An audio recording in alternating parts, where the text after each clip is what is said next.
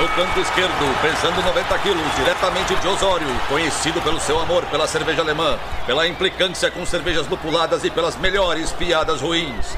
Henrique, sem prestígio, Boaventura. No canto direito, pesando 73 quilos, diretamente de Iraí, o príncipe do azedume, confeiteiro das pastry stouts, senhor das cajuminâncias, Estevão Careca Quitó. Vocês estão prontos? Começa agora o Braçagem Forte!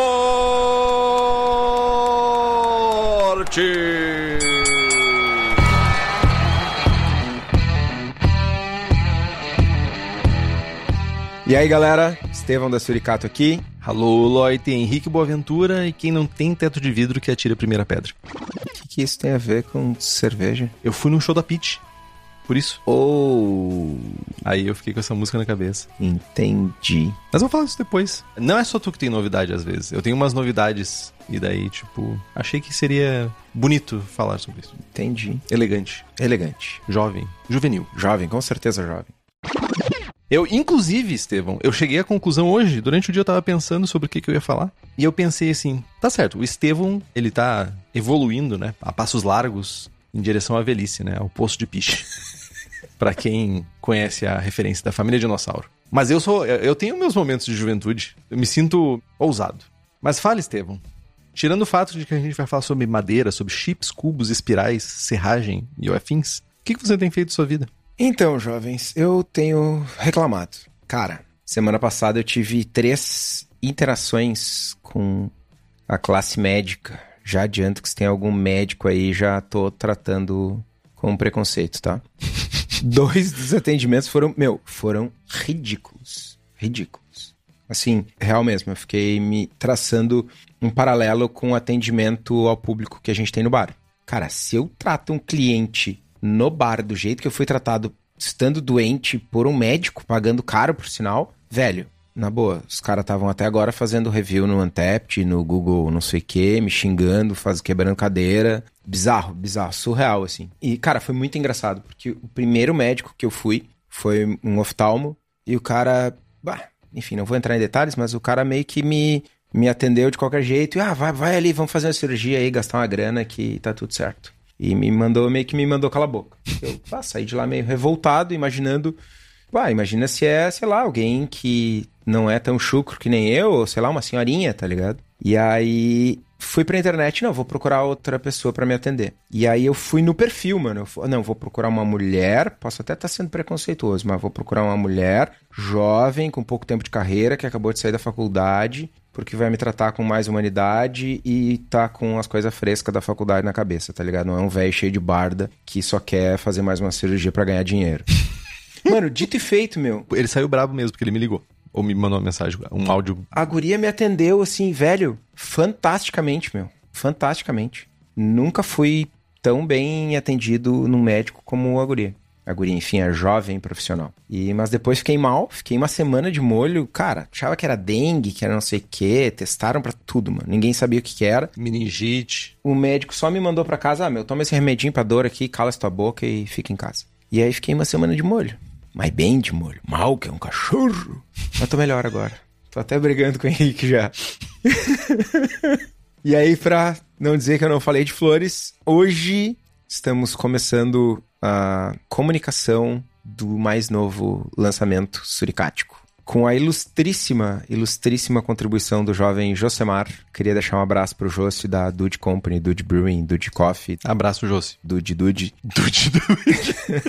A gente é uma Hazy Double IPA com cafés, é um projetinho novo. Vai ser sempre a mesma base, sempre uma Hazy Double, single extrata e com cafés diferentes, com cafés selecionados e torrados pelo jovem Josemar, que dedicou horas e o seu vasto conhecimento de cafés para me ajudar a desenvolver a ceva. Então, Cafézes. cafés. Valeu, Josi. Gratidão. Daqui uns dias tá chegando uma caixinha pra ti aí. E eu devo uma visita, devo, não nego, pagarei em breve. Vai vir caixinha pra mim também? É. Pode ser só uma lata. Não me ofendo. Tá, uma lata.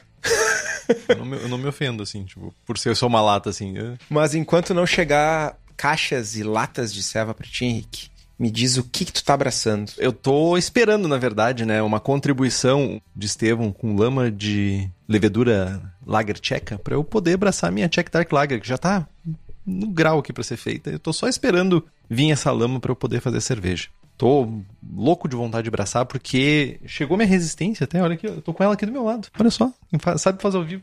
Olha aqui. Pra quem tá só ouvindo, o Henrique tá com uma cara de pinto no lixo. Criança que ganhou presente no Natal com a resistência na mão. Pasteleiro que vai fritar pastel mais rápido. Com a resistência torando. É, eu já trabalhei com isso, então, tipo, eu sei que a galera curte resistência mais potente. Mas enfim, tô só esperando pra testar o equipamento. Já vou testar fazendo uma check Dark Lager, marcar mais uma lá no BJCP Score, pra ficar distante do, do Andrew, né? Ou pra incitar a competição saudável aí, né? A gente sabe que Saudável. o povo tá competindo, o povo tá clamando. É, enquanto não virar que nem tu, daí, tipo, a gente tá bem. E eu tenho, junto com isso, eu tenho umas levedurinhas novas pra Dali, em vários estilos. Peguei a Resident Ale, a German Lager, a CLG7 da Levtech, pra fazer uns, uns brinquedos, né? Pra brincar um pouquinho aí. Quem sabe não fazer uma hipergenta? Acho que é isso que eu preciso fazer. Pra dar pra alguém. Não sei. Vai, fala, Estevão, fala o que tu quer falar. Eu sei que tu quer falar alguma coisa. Tu vai me dar uma hipargenta, mano. Ah, podia dar mesmo. Não vai aplacar a tua dor de, de fazer o rolê da Keush, mas tudo bem. E como eu falei antes, eu fui jovem. Eu achei que eu era uma pessoa saudável. Não é saudável, eu posso dizer que eu sou, mas eu fui correr 10 quilômetros. Eu ainda depois fui no show da Peach. Eu me senti o Giovanni. Giovanni, nosso apoiador aqui, que tem essas coisas. Tipo assim, ele corre 20 quilômetros pra chegar no lugar onde ele vai correr uma maratona. É uma pessoa iluminada, por assim dizer. Um corredor iluminado. E me senti isso, mas no outro dia eu lembrei que eu não sou o Giovanni. Eu sofro dores. Eu falei pro Estevão ainda. Terminei de correr e disse assim, cara, tem uma bolha no meu pé. Tipo, eu não consigo botar meu pé no chão. Foi doloroso, mas é, a gente chegou ao fim. E foi muito massa o show. Turnê de 20 anos do Admirável Chip Novo. Galera que viu esse disco aparecer vai lembrar com saudosismo e continua muito bom o show. E é isso, cara. Não lembro de mais nada que eu tenha feito. Não, mas já fez muitas coisas jovenzísticas. Onde é que foi o show? Foi no Araújo Viana, que é um. Na Redenção, um lugar bem folclórico, assim, de shows aqui em Porto Alegre. Já tocou bastante gente lá. Vai tocar o Bruce Dixon amanhã, eu acho, terça-feira. Terça-feira, 25 de abril de 23. Isso, cantando Deep Purple. O Jorge falou aqui, é estranho assistir ao vivo porque não dá pra colocar em duas vezes. Até parece que estão falando em câmera lenta. Eu ouvi de alguém, não sei de quem, que a vida é, é em 1x. Então, tipo, é infelizmente é assim. Cara, olha só, Jorge. Falar mais rápido eu não vou conseguir, porque bah, vai, não vai dar, não vai dar. Mas a gente pode falar mais devagar só pra te sacanear. Não, brincadeira. Mano, eu não vim com um fusível pra falar devagar, tá ligado? não vim com esse rolê ativado de fábrica. Tem que fazer upgrade e não vai rolar. Então tá, gente. Tem mais alguma coisa pra compartilhar, Henrique? Tem mais algum show legal que tu queira ir? Tem alguma queush que tu quer abraçar? Sempre tem a tiradinha, né? Sempre tem a tiradinha. Não, cara, não tem nenhum show. Eu vou... Só no final do ano. Entendi. Red Hot Chili Peppers. Eles vão tocar aqui em Porto? Uau, vou tocar aqui em Porto. Ok, não vou ir igual. Eu sei, tu é velho. Nesse ponto tu é mais velho que eu. Mano, é muito mais divertido assistir na TV. Não. Não tem ninguém me incomodando à volta, não tem cotovelada, não tem gente suada. Se eu quero, aperto no pause, vou mijar e volto. Pego uma cevinha gelada. Mano, ótimo. Mano, sabe, tu deveria ter uma camiseta. E olha que sou eu falando isso. Sou eu, tá ligado? Tipo assim, eu não sou muito parâmetro. Mas eu vou dizer pra ti usar uma camiseta escrito: A luz apagou, mas eu ainda funciono. Eles xingue. Vamos fazer uma camisetinha pra ti assim. Pode, eu uso.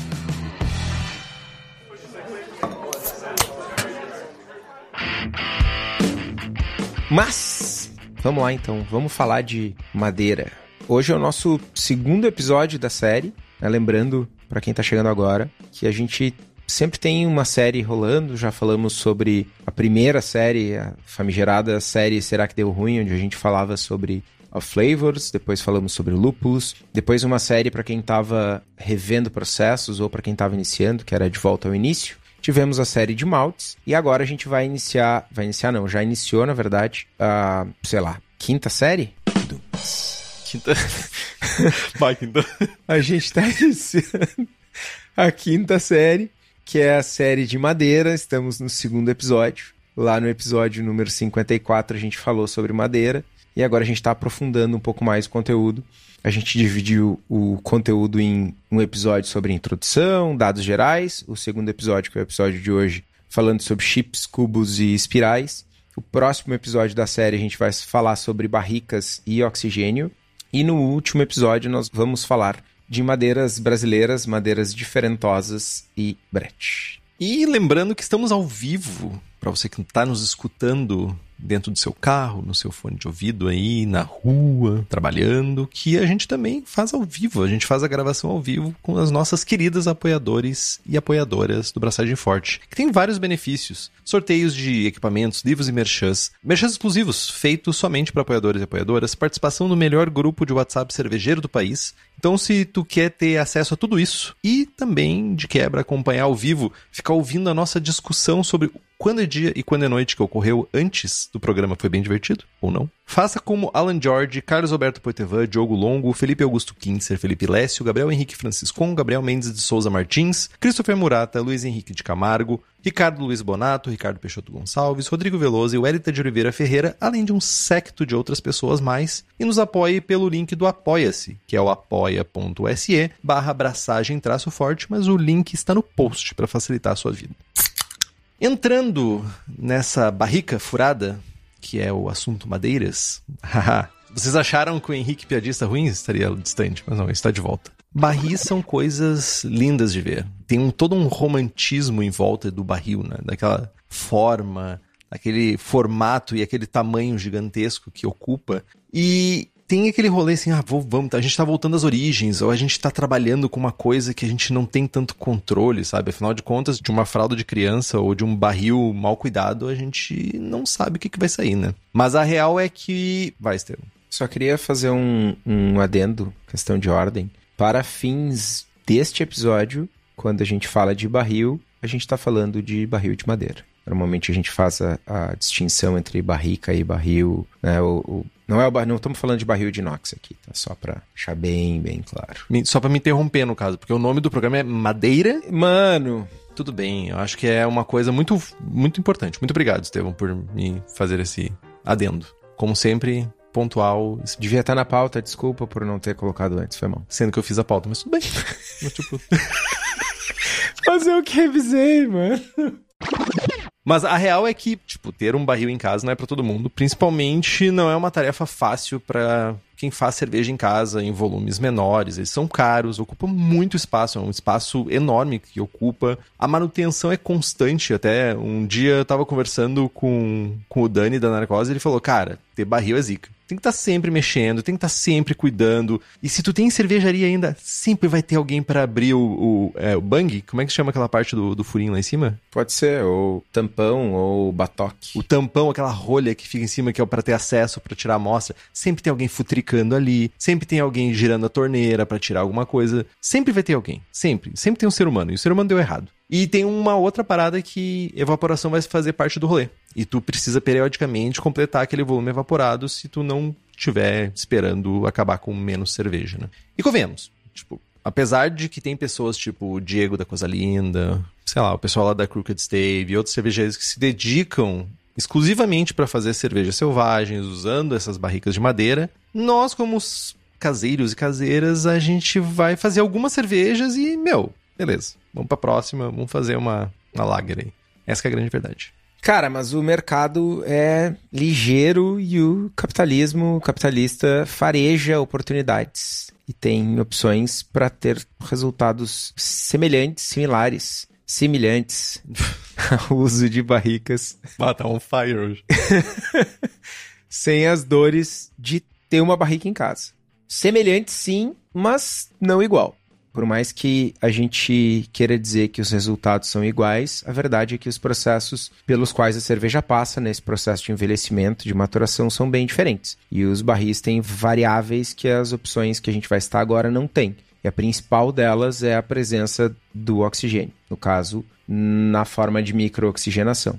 Todas as alternativas uh, ao uso de barricas são alternativas que envolvem adições feitas na cerveja. Ou seja, a gente vai colocar algo dentro da cerveja e não o contrário, como é o caso da barrica, onde a gente insere e coloca a cerveja dentro da barrica. são opções para a gente adicionar sabor e aroma de madeira, mas não necessariamente outras variáveis que a gente vai ter no barril. Então essa é, dá para se dizer que é a grande diferença das alternativas ao uso de barricas quando a gente está falando de métodos alternativos.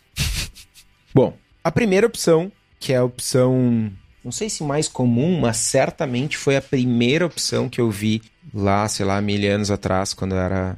De mais fácil acesso, definitivamente. É, a primeira a chegar também, enfim, a que se popularizou mais rapidamente. Enfim, chips, é o uso de chips ou lascas. Provavelmente, como o Henrique falou, é a maneira mais comum de testar o caráter da madeira numa cerveja. Né? A gente vai usar essas lascas. O nome de estudo são lascas de madeira que são comercializadas com vários níveis de tosta, inclusive sem tosta. Em geral, as brew shops vendem esses chips de carvalho de duas variedades, de carvalho francês e carvalho americano. O carvalho francês geralmente vai ter, e aí é uma característica da madeira, tá? Não é só dos chips, das lascas, enfim. O carvalho francês vai ter um caráter mais refinado, menos intenso, vai ter uma nota de especiaria um pouco mais presente e vai trazer sabores como cedro, tabaco, amendoado, enquanto que o carvalho americano é bem mais intenso, geralmente vai contribuir com um sabor mais doce, vai ter uma nota de baunilha bem mais pronunciada, vai ter uma nota de coco bem mais pronunciada. São as principais diferenças sensoriais entre o carvalho francês e o americano. Quando a gente está falando de tosta, os chips ou as lascas, essa tosta ela vai intensificar esses aromas e sabores. Quanto mais tostado, mais intenso e com mais contribuições extras da tosta. Aí entram melanoidinas, entra caramelização e tal. Inclusive, é possível a gente encontrar blends de carvalho, inclusive chips de outras madeiras, como macieira, laranjeira, enfim. galera que faz defumações em casa já deve ter visto lascas de madeiras frutíferas à venda. Como teste, vale muito a pena, porque é relativamente barato, fácil de encontrar e simples de fazer.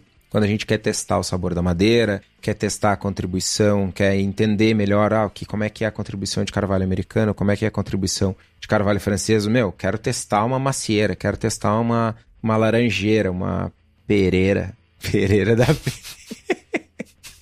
Acho que pereira da pera. Ai, ai. Em geral, para testar, enfim, a gente vai usar algo do tipo 0,5 até 3 gramas de chip por litro de cerveja. Né? Isso a gente pode fazer testes bem simples, pegar uma garrafinha swing top, encher de cerveja, botar a proporção ali dos chips e, e deixar essa cerveja maturando. Como a gente pode testar volumes muito pequenos, cara, tu pode testar várias concentrações, várias temperaturas, cervejas diferentes, tempos diferentes fora da geladeira, dentro da geladeira. Cara, com 20 garrafinhas, tu faz um milhão de testes diferentes, né? Tu faz todo um, um, sistema de embarrilamento e de uso de madeiras que as cervejarias precisam de um galpão gigantesco para fazer. Exatamente. E aí, enfim, tu vai ter diversas variações de sabor que, além de tudo, estão vinculadas à intensidade que tu deseja, né? E da tosta da madeira, enfim. A extração total, quando a gente fala de extração total de aromas e sabores dessas lascas, é difícil precisar, mas ela ocorre em torno de duas semanas. Mas a gente recomenda fortemente que a cerveja seja provada constantemente para ver como ela está evoluindo, né? principalmente porque as lascas elas são muito finas. Então a hidratação e a extração de sabores pode ocorrer muito rapidamente. E esses chips, eles não têm um grande padrão da indústria. Ah, todos eles são 2 milímetros de espessura por 2 centímetros de comprimento, 1 um centímetro de largura e tal. Cara, o negócio é literalmente feito a facão, velho. Então tu pode pegar um saquinho. Sério? Cara, Mano, eu pensava que pelo menos tinha uma máquina para fazer isso. Mas quando eu peguei algumas lascas, um, eu peguei um saquinho, sei lá, de 10 gramas, e meio. veio um toco dentro da, do troço e, tipo, meia dúzia de lasca, tá ligado? Cara, deixa eu dar notícia triste para vocês. Lá na madeireira, onde vem uma tora gigantesca de carvalho, tem uma serra fita que tira as laterais e aí vai para uma serra circular gigante. Em toda aquela volta tem um monte de serragem, um monte de cotoco que fica espalhado no chão. No fim do expediente vem o Estevão lá com a vassourinha. Aí ele tem um saquinho na ponta, ele bota pra dentro do saquinho, bota uma etiqueta lascas de carvalho e manda pra abrir o shopping, velho. Ô, mano. é isso, velho. É o capitalismo funcionando, né? Hop hash é o restolho da porra do lúpulo que tinha nos cantos da máquina que estão vendendo como produto. Lasca é tipo, o tiozinho vai lá e vai, vai passar a plana numa uma tábua de carvalho e vai vender aquele. Olha só, cara, o capitalismo é uma coisa maluca. É, enfim. Então, cara, o negócio não tem uma padronagem nenhuma, zero. Então, o que vai acontecer é que tu vai ter muitos chips que vão estar. Tá, eles são extremamente desuniformes, existe? Não uniformes? É, não uniformes. E. não uniformes. E tu vai ter uma extração. Pode ter uma extração de tanino em alguns chips muito mais rápida. Enfim, cara, é uma bagunça. Vale mais a pena, às vezes, adicionar um pouco mais. Isso vale para todas as alternativas. Vale mais a pena tu adicionar um pouco mais de madeira, ou às vezes muito mais madeira, e não esperar a extração total. E aí o que controla a tua extração é o sensorial. Mas, né, a gente falou aqui de um processo totalmente tosco, que é pegar essa sobra, essas lascas desuniformes sem padrão, sem controle de qualidade. E aí, cara, eu vou pro outro lado do espectro né, no ápice da qualidade, o melhor do melhor que o mercado pode oferecer. E aí eu não posso deixar de falar de Hops Company, que vai lá nos Estados Unidos, seleciona os melhores lotes, manda esses lotes para o laboratório, faz uma análise própria, manda o laudo dos tióis desse lúpulo, entrega para nós, ó, Estevão, tá aqui, vamos assinar o pré-contrato do ano que vem, antes da safra ser colhida. Então aqui os laudos, o que, que tu vai querer? Ah, não sabe? Beleza, peraí, deixa eu abrir minha malinha aqui, Vamos provar esses lúpulos, vamos selecionar esses lotes. Aí o Estevão vai lá, tem acesso aos melhores lotes, tem acesso aos laudos, tem acesso ao lúpulo, seleciona. Cara, o que, que é isso, meu querido? É o, o ápice do que o mercado pode entregar. E isso vocês encontram lá na Hops Company. É só entrar em, em contato com eles pelo site hopscompany.com ou na página deles no Instagram e, meu, correr para abraço. Deveria ter uma empresa que nem a Hops Company para lasca de madeira, né? O Fabiano falou aqui. Cara, teríamos muito mais o Dated Beers no mercado. Olha aí. Tem a próxima, a próxima alternativa ao uso dos barris, que é cubos. De certa forma, são considerados a evolução para o uso de chips, né? É o próximo passo. Ah, eu estou usando chips, agora eu quero evoluir. Vou para cubos. A madeira ela tem compostos voláteis que, no caso do chip, elas evaporam, porque a relação entre a superfície e o volume é maior. Então, no caso do cubo, a gente retém esses compostos voláteis, porque um cubo é um cubo, no caso. Ele não é fino, ele é um cubo. Espero que tenha os lados iguais, inclusive. Senão não é um cubo, no caso. Existe uma variedade maior de cubos do que outras alternativas, carvalho americano, francês, húngaro, madeiras nobres brasileiras, até outras diferentosas de outros países. E também tem vários tipos de tostas. Ah, se a gente for comparar com chips, chip é muito. Talvez tenha alguns lugares que tu encontre, ah, não necessariamente para cerveja, aí tu encontra algumas coisas que são feitas para churrasco, para assado ou para defumação, mas nos cubos a gente encontra uma variedade maior. Fácil, fácil. Com uma pesquisa rápida, tu encontra 15, 20 variedades de madeiras diferentes em cubos que tu não vai encontrar em chips, infelizmente. Alguns estudos mostram que a cerveja, quando ela é em contato com a madeira, ela pode penetrar até 6 milímetros. Quando a gente fala de uma ripa, né, de barril, ela penetra até 6 milímetros para dentro dessa ripa. No caso do cubo, eles têm em média esses 6 milímetros em cada lado. Isso pode variar de fornecedor para fornecedor, mas, tipo, em geral tem esses 6 milímetros, deveriam seguir pelo menos isso. E esse tamanho é justamente por causa dessa penetração da tosta e por causa da penetração do líquido. Uma tosta leve geralmente não vai penetrar nada dentro da madeira. Uma tosta média penetra em torno de 2 milímetros na madeira e a alta entre 3 e 4 milímetros. Então, com esses 6 milímetros do cubo, a gente consegue ter aroma e sabor de uma tosta alta e ainda assim conseguir extrair eles completamente, porque é o que a cerveja consegue penetrar dentro da madeira. Outra coisa interessante do cubo é que a tosta, ela varia na superfície do cubo, né? Porque não vão ficar virando cada cubinho igualmente durante o processo de tosta. Então, geralmente os cantos vão ter uma tosta maior do que as faces do cubo, e isso para esse produto é intencional para tu ter uma gama maior de sabores e aroma. Tu vai ter uma tosta não uniforme, mas ao mesmo tempo isso te dá uma variação maior de sabor para ti, uma, uma, camada extra de complexidade na tua cerveja. E a gente pode assumir a mesma quantidade de cubos por litro dos chips, em torno de 0,5 a 3 gramas, mas o tempo de extração do cubo, pelo tamanho, pela superfície que ele tem, é mais lento tu vai precisar entre quatro, de novo, né? Aqui são regras meio gerais, mas é importante que vocês provem, que vocês degustem a cerveja para ver como ela está evoluindo. Até para saber como é a evolução da madeira na tua cerveja, né? Cada cerveja vai ter um processo de evolução diferente. Né? Uma Pilsen na madeira, não faça isso, vai ter uma evolução diferente de uma Imperial Stout, por exemplo. Então tu vai precisar entre 4 e 6 semanas por uma extração, bem entre aspas, completa da madeira. Mas lembrando, né, que esse vai depender de outros fatores. Nível de tosta, tamanho do cubo, tempo, cerveja, quantidade de álcool, etc, etc, etc. Cara, falando de cubos, rapidamente, a gente tá com a nossa Baltic Porter. Cara, sei lá, sou fã. Eh, ela tem Emburana.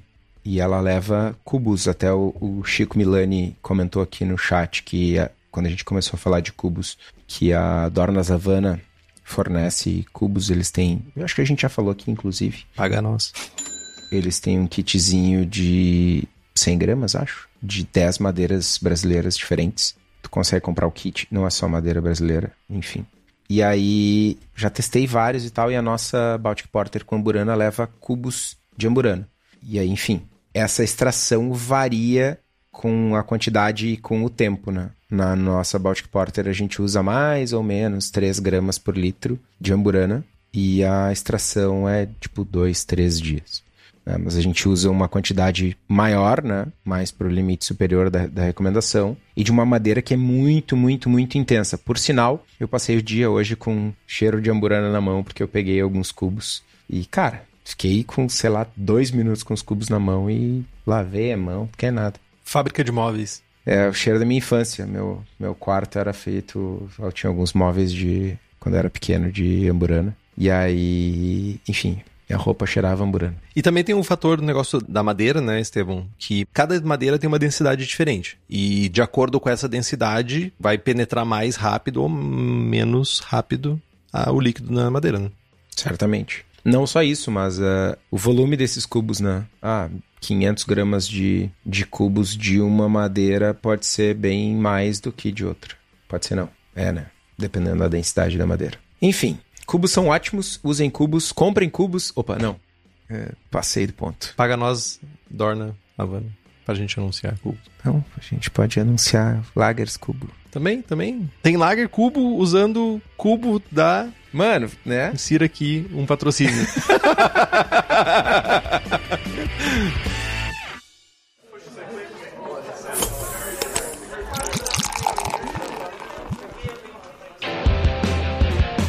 Bom, mas indo para outra alternativa, que essa é a mais tecnológica, mais bodosa e também acho que é a última a chegar no mercado aí, não tão comum, são os espirais de madeira, que são exatamente o que o nome diz. São pedaços de madeira longos com um corte feito em espiral, tipo um grande parafusão de madeira. Esses espirais eles são vendidos em kits, normalmente dois tipos, ou kits de seis espirais de uma polegada e meia de diâmetro por 9, 9 polegadas no caso de comprimento, que equivale à área de uma barrica de mais ou menos 225 litros, ou dois espirais cotoquinhos menores de uma polegada de diâmetro por 8 de comprimento, que equivale a mais ou menos 20% da área de uma barrica de 220 litros. Então, Traduz para sistema métrico, por favor, para o pessoal ter uma ideia mais ou menos. Uma polegada é 2,54 centímetros. Então, é, 3, quase 4 polegadas por 23. Tipo isso. Arredonda, arredonda. Faz, facilita a vida do povo. Como assim quase 4 polegadas? Não, em centímetros. Quantos, tipo... Tá, beleza. O kit grande é mais ou menos 3 centímetros e uns quebradinhos de diâmetro por 22 centímetros de comprimento. E o outro é 2 centímetros e meio de diâmetro por 20 centímetros de comprimento. Pensa numa régua de 30 centímetros aí, mais ou menos o tamanho de uma régua de 30 centímetros, um pouco menor. Isso aí. Esférico. Cilíndrico. Espiral. Espiral. Espiral. Espi... Espirulina. no formato de um parafuso, jovem. Pensa no parafuso.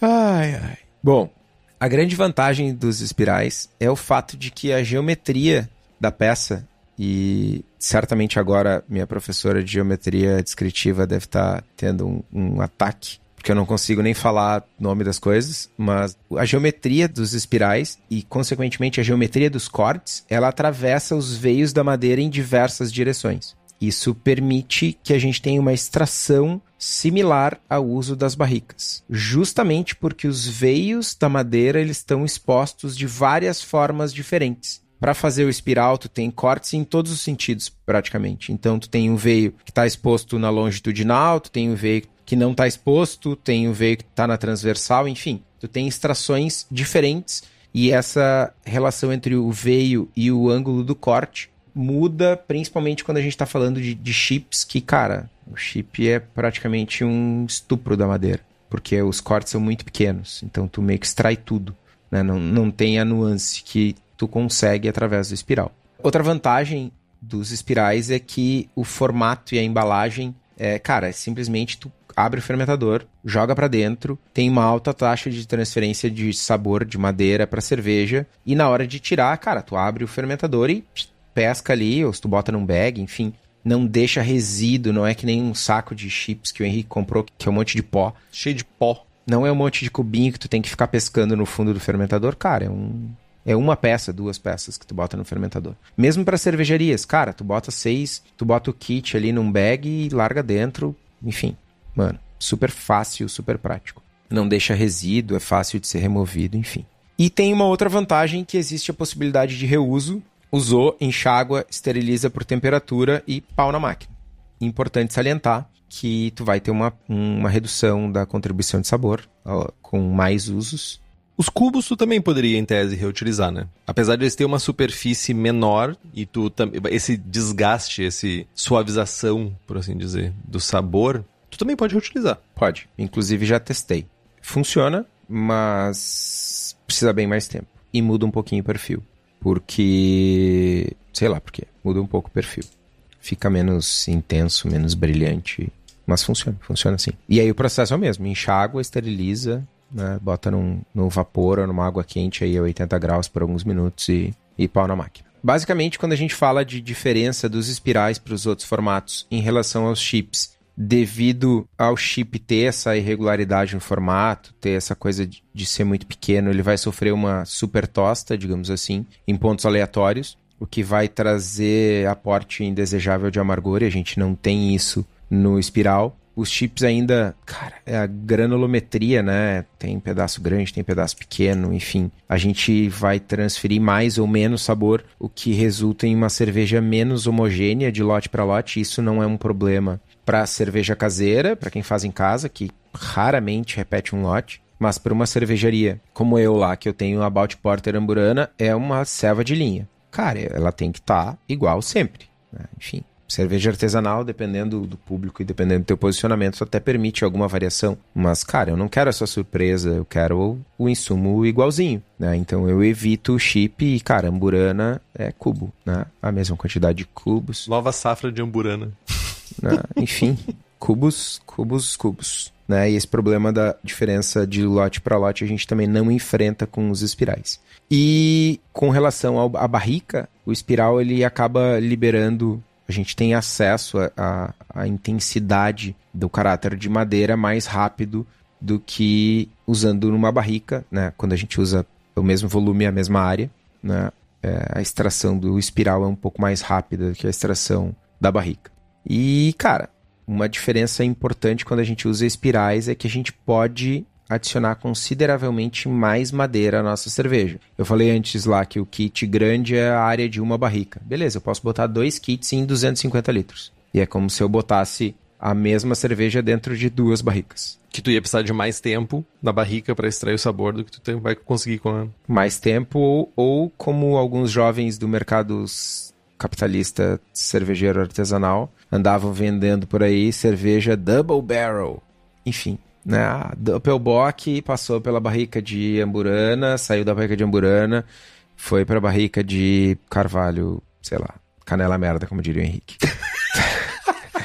tá ligado? Ah, eu sei lá, velho. Enfim, em casa a gente não vai vender Double Barrel Aged, né, motherfucker, não sei o que. Mas a gente pode fazer, ah não, eu quero uma cerveja madeiruda, mano. Quero tomar aqui e sentir que eu tô tomando óleo de peroba, tá ligado?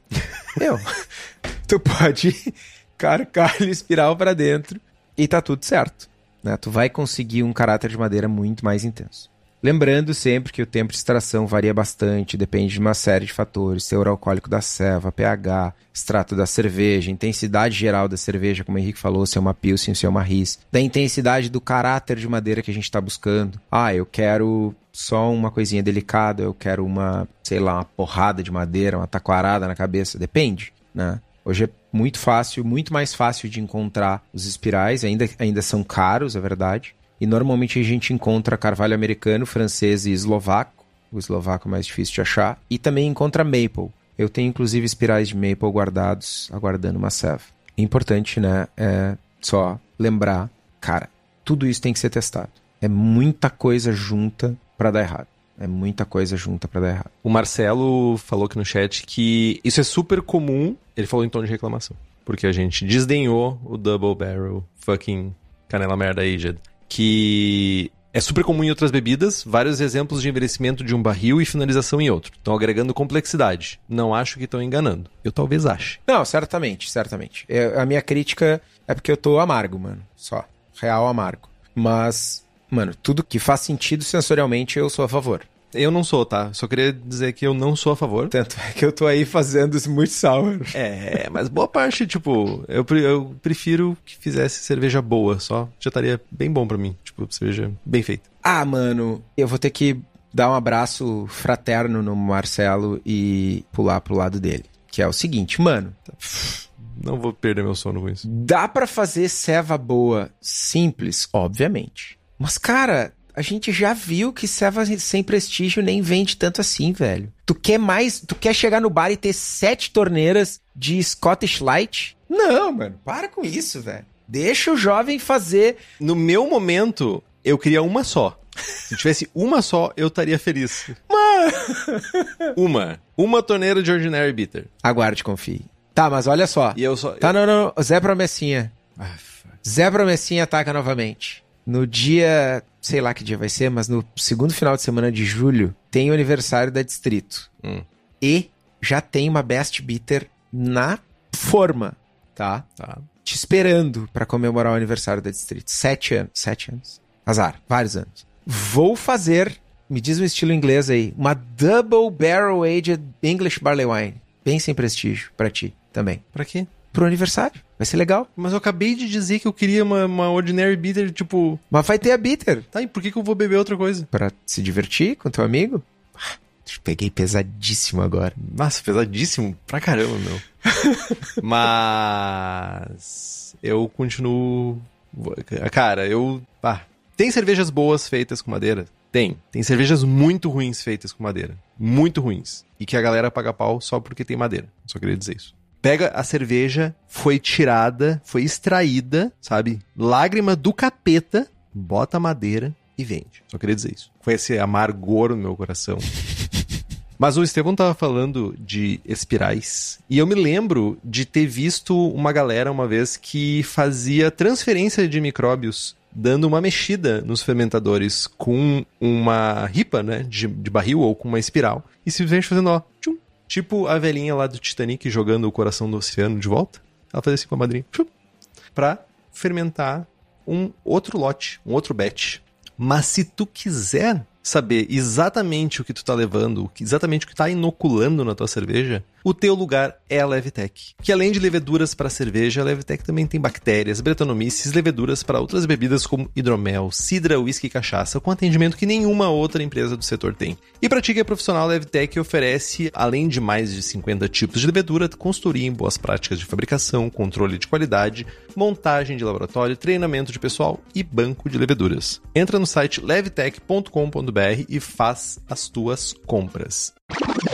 Evoluindo agora, a gente falou de chips, a gente falou de cubos, a gente falou de espirais, mas tem outras coisas que também são usadas para adicionar sabor na madeira.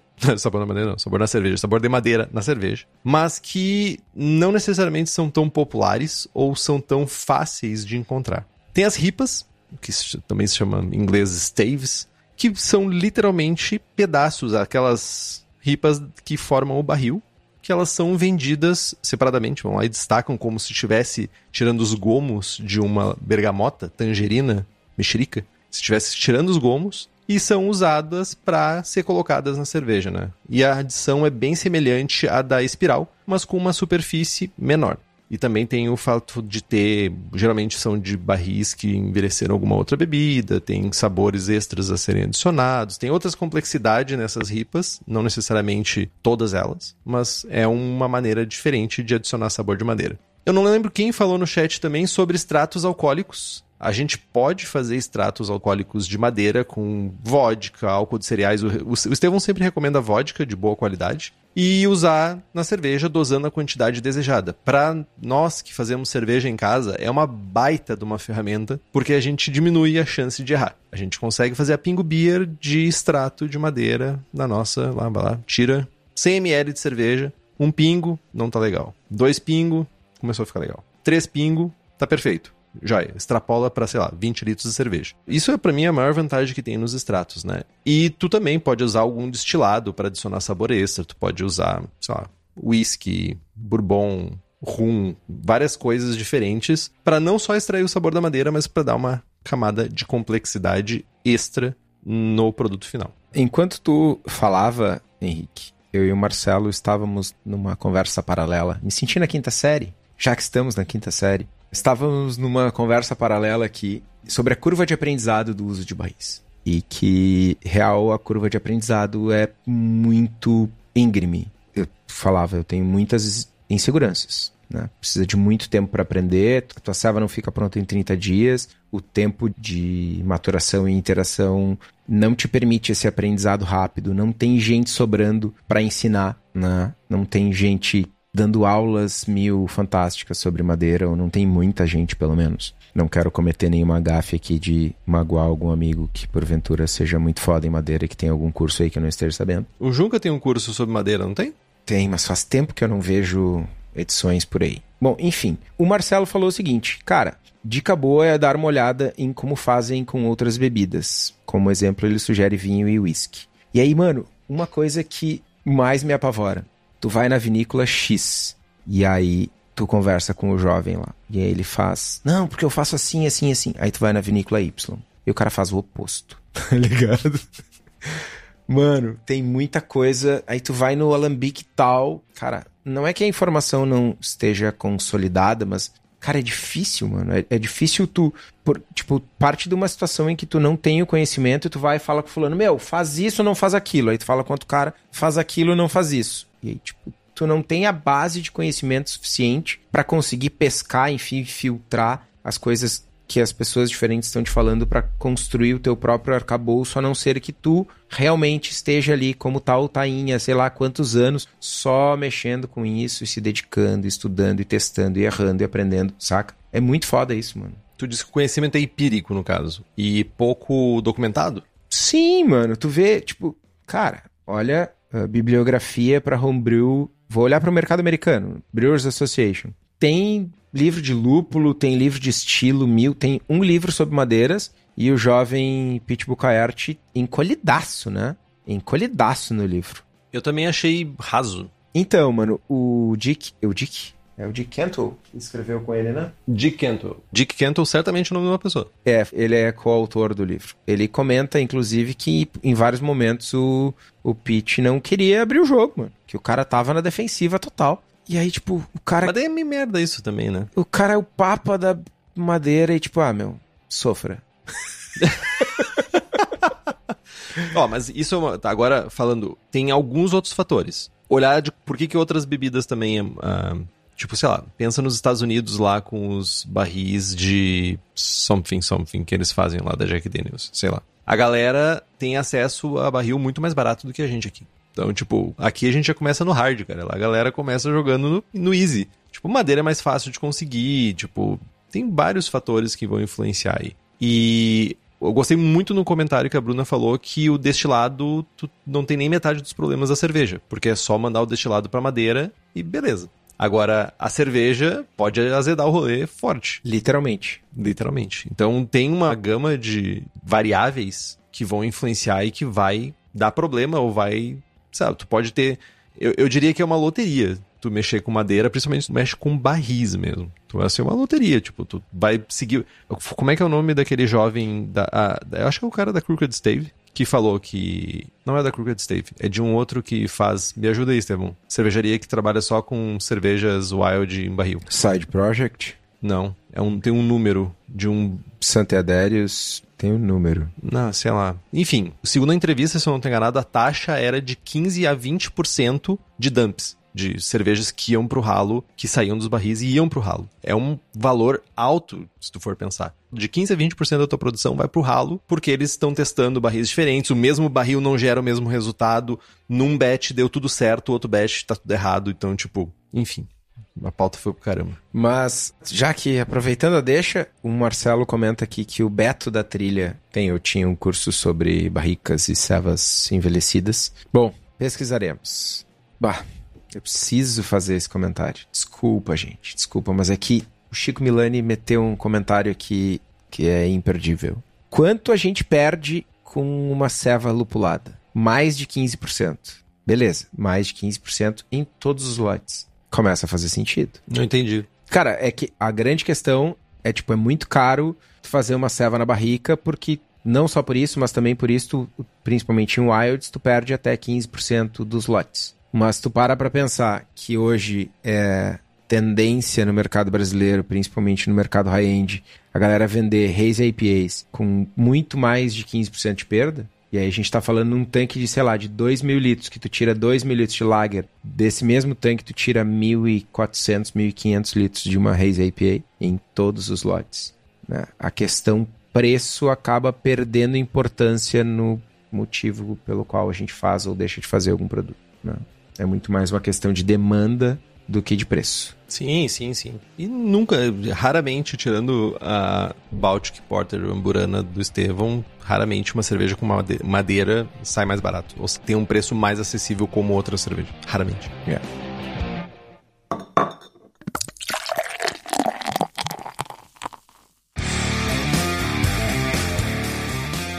Mas vamos lá. Falamos sobre chips, falamos sobre espirais, falamos sobre a forma máxima e maravilhosa dos cubos. Compre cubo, compre batom. Não, mentira. Mas todos esses formatos, eles precisam de um cuidado especial.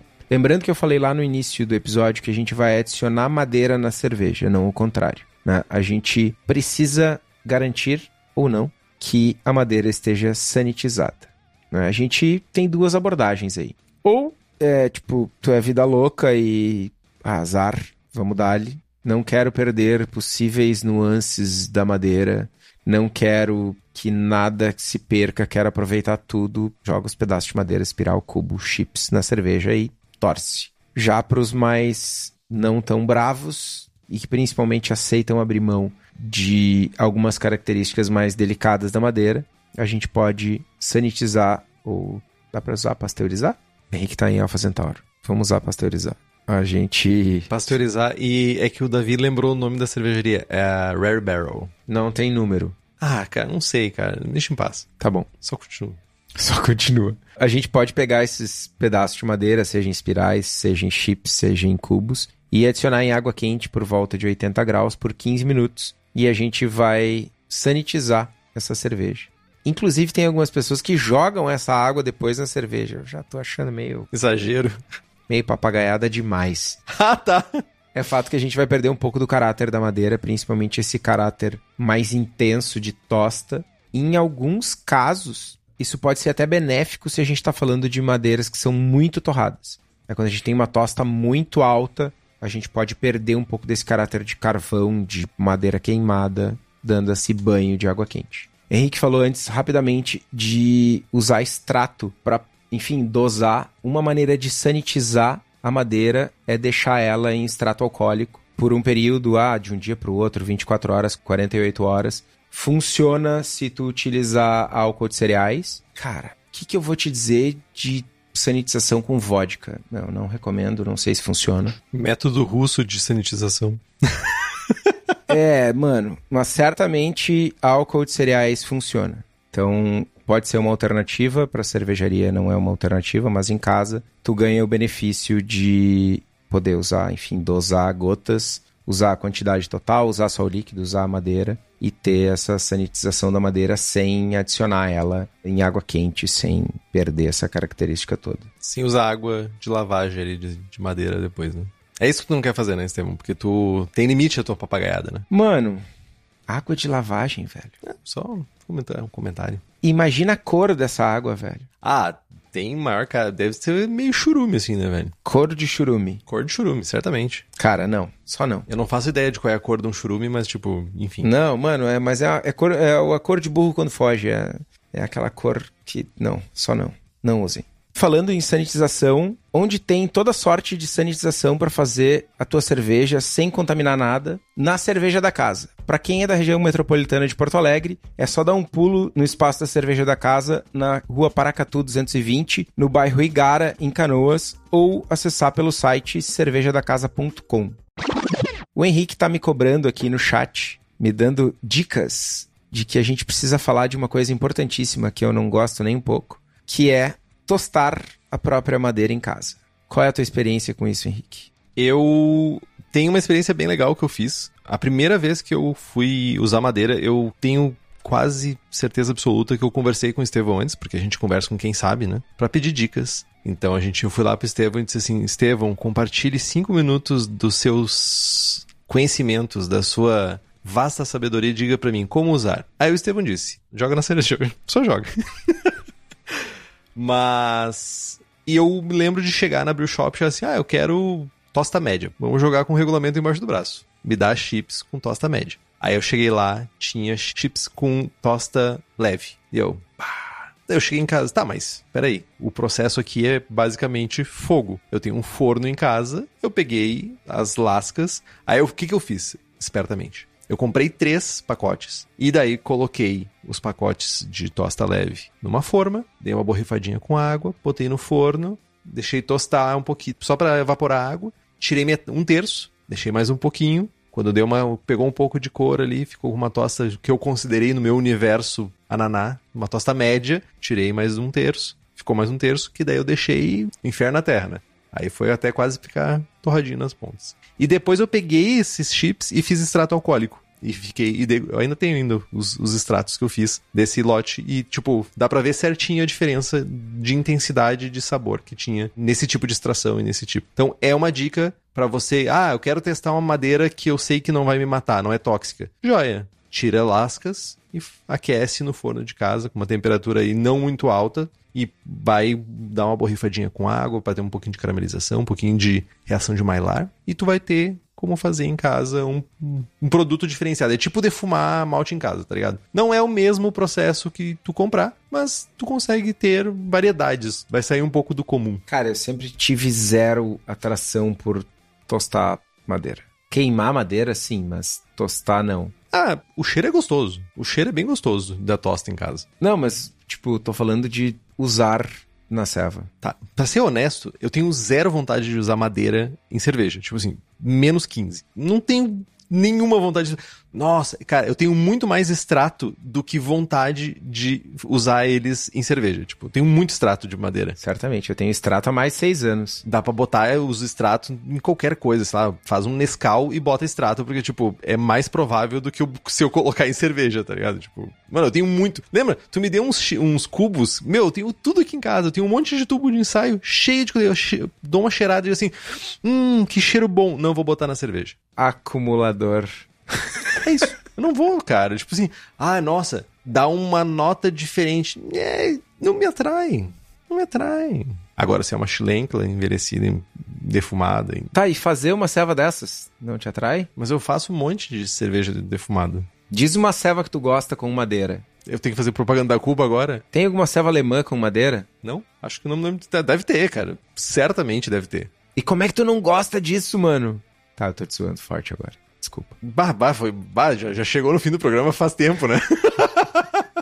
Ah, eu tô zoando, mas eu, eu não tenho essa atração também. Eu não tenho, não tenho. Eu acho, eu acho que tem muita complexidade e tal. Não testem, não testem. Não com... Comprem na Homebrew Shop, mano. Fala com o Daniel lá e encomenda. Não, dá pra testar em casa que às vezes as pessoas não têm acesso. Essa que é a moral. E, tipo, não tem acesso aos níveis de tosta, Estevão. É isso que eu quis dizer. Às vezes só tem um nível de tosta. Só isso. Tá bom? Que, que eu vou dizer, né? Concorda? Eventualmente é bom. Ah, dói.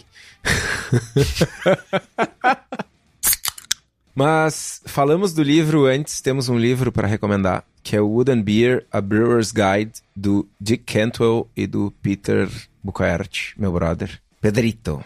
E vou reforçar o comentário do Marcelo. Se você quiser se aprofundar um pouquinho em madeira, tem bastante, bastante não, mas certamente tem mais literatura sobre vinhos e whisky e madeira do que propriamente cerveja com madeira. Então, é bom também que tu não restringe a sua busca somente a produtos ou a conteúdos relacionados à cerveja. Acho que sobre chips, cubos e espirais é isso, né, Estevão?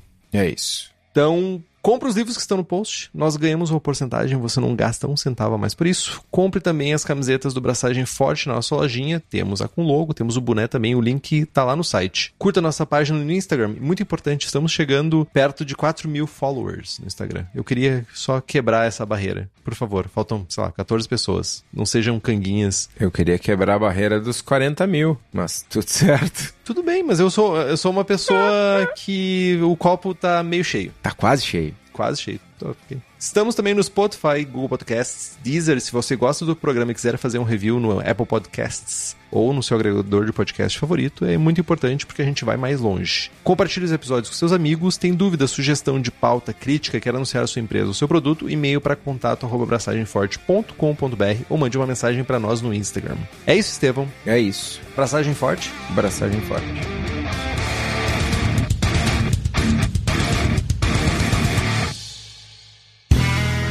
Este podcast foi editado por Play Áudios.